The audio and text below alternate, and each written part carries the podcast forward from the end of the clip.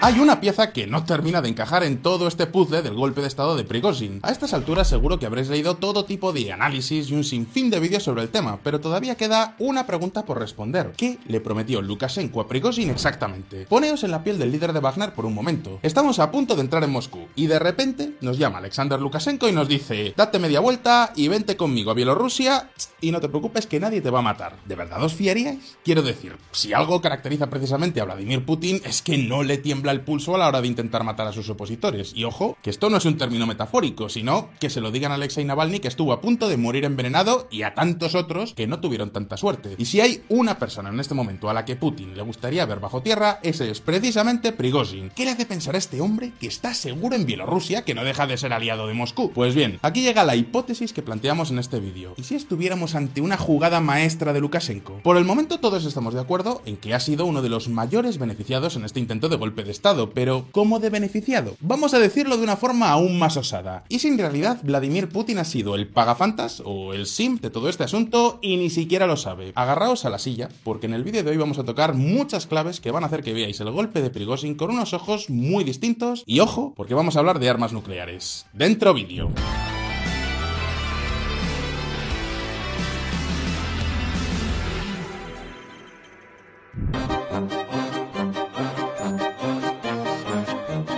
Nuestros pasatiempos favoritos en internet es seguir a los propagandistas prorrusos en Twitter. Todavía siguen pensando que Vladimir Putin es un genio de la estrategia, un campeón del ajedrez en cuatro dimensiones y, con tal de justificar que Putin es semejante genio, son capaces de hacer auténticas piruetas de gimnasia mental. Atentos a este meme que ha circulado estos días. Claro, ahora resulta que en realidad Prigozhin estaba siguiendo los dictados de Putin para terminar a 100 kilómetros de Kiev. ¡Jugada maestra! ¿Es que no lo veis?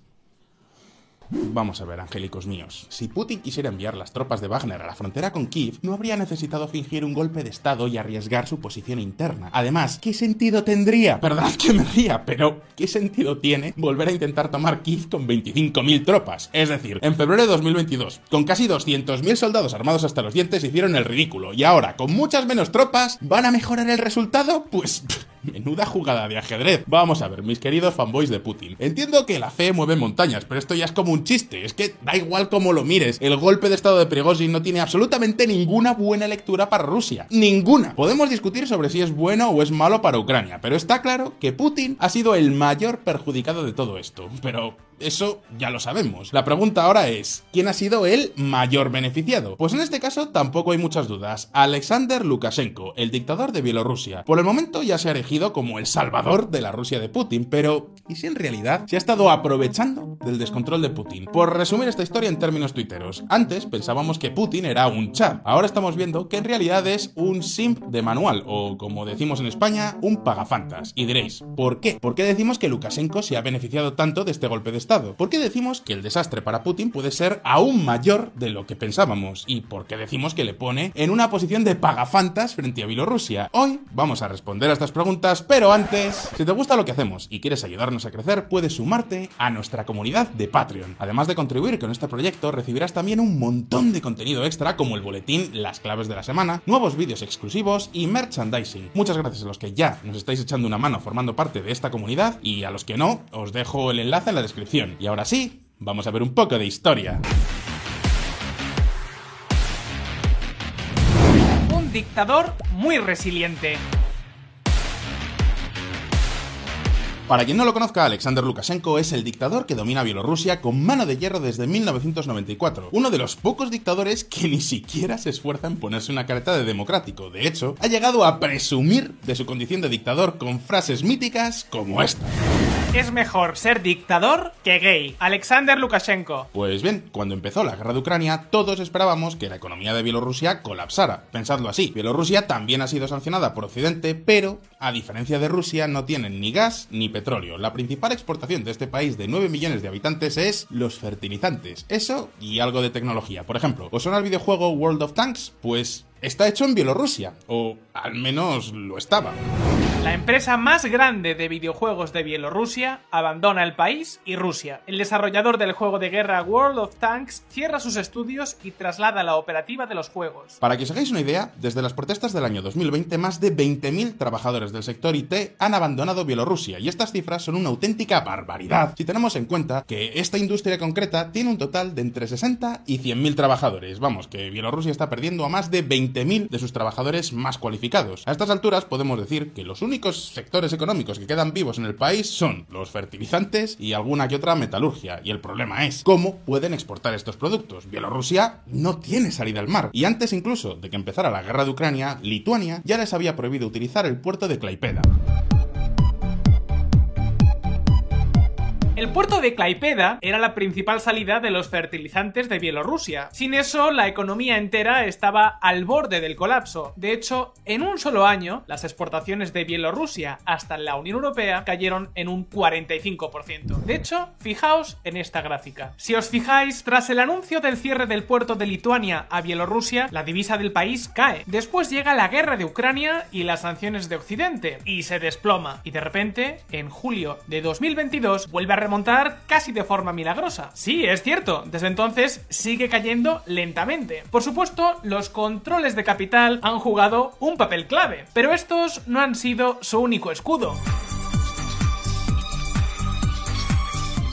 Para que os hagáis una idea, algunas predicciones apuntaban a que el PIB de Bielorrusia caería en un 10% en 2022, pero sin embargo, esta caída se quedó en un simple 4,7%, que sigue siendo una crisis enorme, pero no es el agujero que cabría esperar. Y diréis, ¿por qué? ¿Qué ha hecho Bielorrusia para evitar un armagedón económico? Pues lo podemos resumir en una frase. Rusia al rescate. Habéis oído bien. Rusia ha hecho todo lo posible por ayudar a su aliado.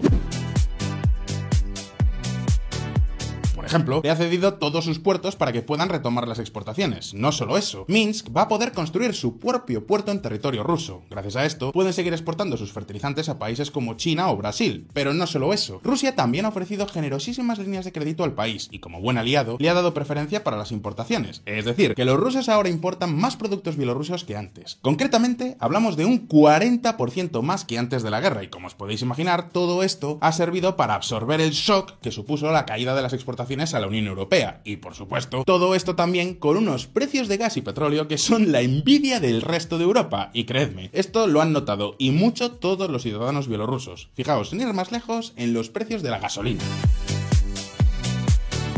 Dicho de otra forma, que sí, Bielorrusia lo está pasando mal, pero no tan mal como cabría esperar. Y todo esto es gracias a Rusia. Pero esperad un momento, porque no solo hablamos de economía. Atentos.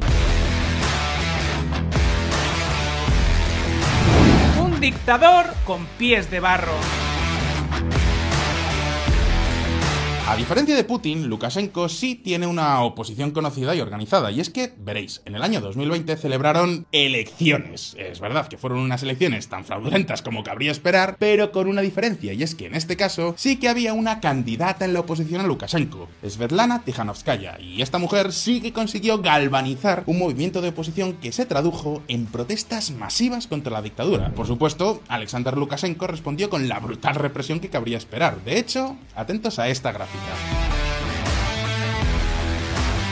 Sin embargo, ahora mismo Tijanovskaya está en el exilio en Lituania. Desde ahí está organizando un movimiento de oposición muy bien articulado. Para que os hagáis una idea, tienen incluso una app que se llama New Belarus y desde ahí coordinan a todos los bielorrusos en el exilio. Mientras tanto, Lukashenko no tiene mucho poder para evitar un levantamiento serio. Para que os hagáis una idea, el ejército bielorruso está en unas condiciones muy parecidas a las que tenía el ucraniano antes de 2014. Armamento soviético, muchísima corrupción y muy pocos efectivos. Para que os hagáis una idea, se calcula que el ejército bielorruso formado por apenas unos 50.000 soldados. Y eso no es todo. De estas tropas se estima que solo 17.000 estarían actualmente entrenados y preparados para el combate. Y eso siendo muy generosos. Muchas fuentes reducen aún más esta estimación a una horquilla de entre 6.000 y 10.000 efectivos. Y para colmo, ni siquiera está muy claro que sean 100% leales a Lukashenko.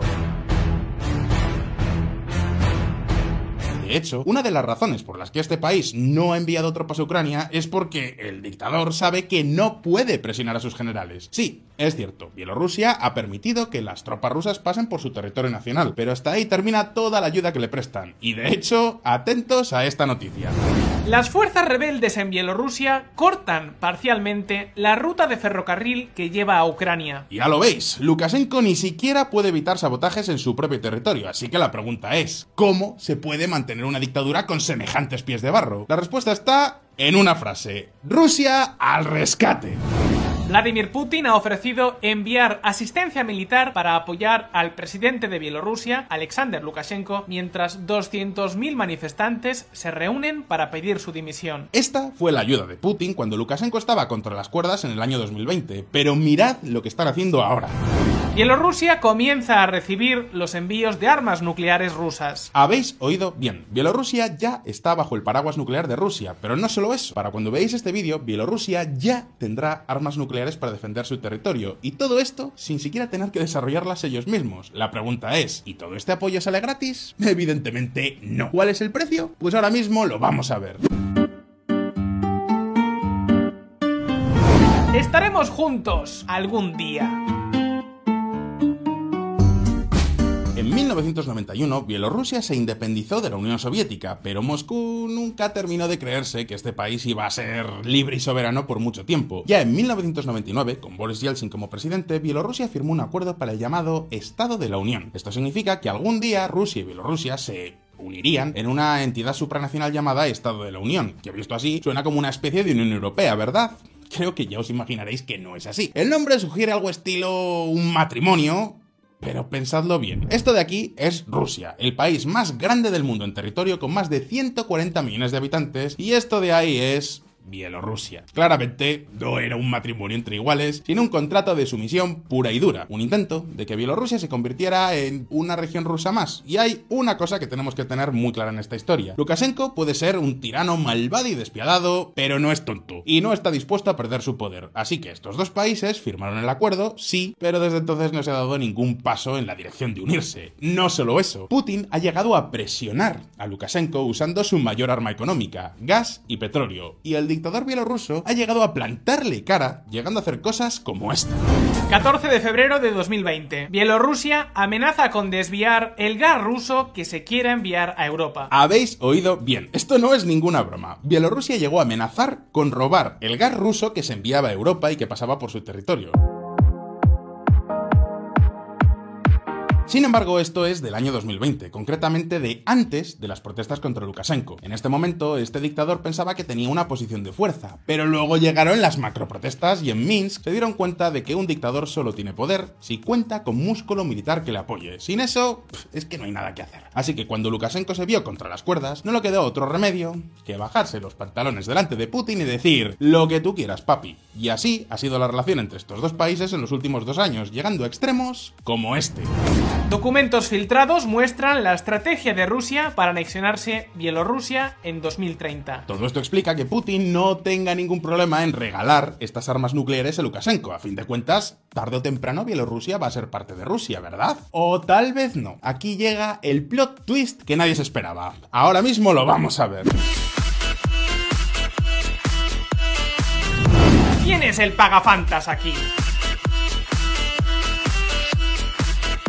24 de junio de 2023. Los mercenarios del grupo Wagner se plantan a unos cientos de kilómetros de Moscú. En cuestión de horas, los vuelos para marcharse de la ciudad se agotan porque los moscovitas están aterrados por lo que parece el inicio de una guerra civil. Hablamos de casi 25.000 tropas sublevadas que están avanzando por territorio ruso como Pedro por su casa. Y os preguntaréis, ¿podrían haber llegado a tomar Moscú? Lo más probable es que no, pero está claro que de haber seguido con la marcha habría sido un auténtico baño de sangre. Y entonces, cuando Putin estaba realmente contra las cuerdas, ocurre lo siguiente. Lo que vais a oír ahora es literalmente la conversación telefónica que el propio Lukashenko afirma que tuvo con Putin. Venga, Putin, pero como vamos a liquidar a los amotinados, vamos a hablar con Prigozhin y sus comandantes, por lo menos. Mira, Sasha, que es que no me coge ni el teléfono, que es que ya no quiere hablar conmigo. Y entonces es cuando llega Lukashenko y llama por teléfono a Prigozhin. Minutos más tarde, Wagner dice que se retira de Moscú y que se va a Bielorrusia. Y horas más tarde, el Kremlin dice lo siguiente. Rusia retira las acusaciones criminales contra Prigozhin tras la rebelión de Wagner. Durante los siguientes días, Prigozhin está en paradero desconocido y a la vez Rusia dice que todos los mercenarios de Wagner que no participaron en el motín tienen las puertas abiertas en el ejército regular. Pero recordad que Prigozhin tenía entre su mando, cuando da el golpe, a entre 20.000 y 25.000 militares. Y diréis, ¿pueden ser reales unos mercenarios? Pues probablemente mucho más de lo que podríamos pensar. Le han apoyado en su intento de golpe de estado, pero además Pensad una cosa, Prigozhin ha reclutado a exoficiales del ejército ruso pagándoles sueldos estratosféricos, pero no solo eso, también ha reclutado a expresidiarios y diréis, ¿puede ser leal un expresidiario? Pues la respuesta es que sí, y mucho. Hablamos de gente con vidas totalmente destruidas, gente sin familia ni futuro, a los que un buen día Prigozhin les ofreció una segunda oportunidad, pasar de ser criminales a ser héroes de su patria. A lo largo de la historia hemos visto montones de cuerpos de élite que se han creado con una filosofía muy parecida. Dicho de otra forma, que Prigozhin no está solo, y Lukashenko lo sabe, y por eso Lukashenko no solo está recibiendo al líder de los Wagner en su país, sino a todo su séquito.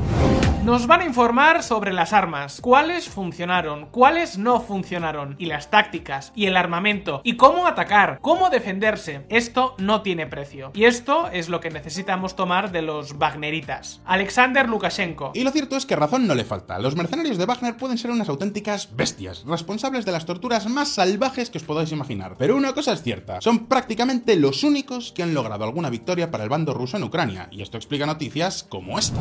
Bielorrusia está construyendo un campo para los miembros de Wagner trasladados. Ya lo veis, Lukashenko no está perdiendo el tiempo, y alguno dirá, pero ¿de dónde van a sacar el dinero para seguir manteniendo a estos guerreros? A fin de cuentas, sin los contratos que tenía Wagner con el Kremlin, ¿quién les va a pagar el sueldo? Pues bien, si sois veteranos seguidores de VisualPolitik, ya sabéis que Wagner no solo está en Ucrania, también está muy activo en África, donde no cobran en dinero, sino en especie. Wagner controla varias minas en África. Hablamos de oro y otros recursos por valor de miles de millones de dólares. Y todo ese dinero ya no va a llegar al Kremlin, sino a los bolsillos de Wagner. Dicho de otra forma, es muy probable que las cuentas de Prigozhin estén tan saneadas como las del mismísimo Putin. Y diréis, ¿dónde está Prigozhin ahora? Exacto, en Minsk, la capital de Bielorrusia. ¿Y qué necesitaba Lukashenko para plantarle cara a Putin? Exacto, músculo militar. Antes decíamos que Bielorrusia solo cuenta con un ejército de menos de 50.000 unidades activas y que además están mal entrenadas y mal armadas. Pues bien, ahora acaban de recibir entre 20.000 y 25.000 tropas con experiencia de combate y bien entrenadas. Y ya sé lo que me diréis alguno, pero Fonseca, ¿quién garantiza que Prigozhin vaya a ser leal a Lukashenko? La respuesta es las circunstancias. Wagner no puede volver a Rusia, pero necesitan estar en algún lugar. Pocos países les van a ofrecer asilo, salvo Bielorrusia. Es decir, que por el momento, Lukashenko y Prigozhin tienen muy buenas razones para llevarse bien. Y por supuesto, cuando Putin se ha dado cuenta de esta jugada, ya es demasiado tarde, que Rusia ha estado simpeando a Bielorrusia durante años. Dinero, armas nucleares y ahora un ejército privado. La pregunta ahora es para vosotros. ¿Sigue necesitando Bielorrusia a Rusia? Vamos a ver cómo la tensión entre estos dos países se vuelve a recrudecer. ¿Intentará Putin retirar las armas nucleares que ya ha puesto en Bielorrusia? ¿Quién tiene más poder en este momento? ¿Putin o Lukashenko? Podéis dejarme vuestra respuesta en los comentarios y como siempre, no olvidéis que aquí en Visual Politics sacamos vídeos nuevos todas las semanas, así que suscribíos a este canal y dadle a la campanita para no perderos ninguna de nuestras actualizaciones. Tampoco olvidéis pasaros por nuestra comunidad en Patreon. Si os ha gustado este vídeo, dadle a like y nos vemos en el próximo. Un saludo y hasta pronto.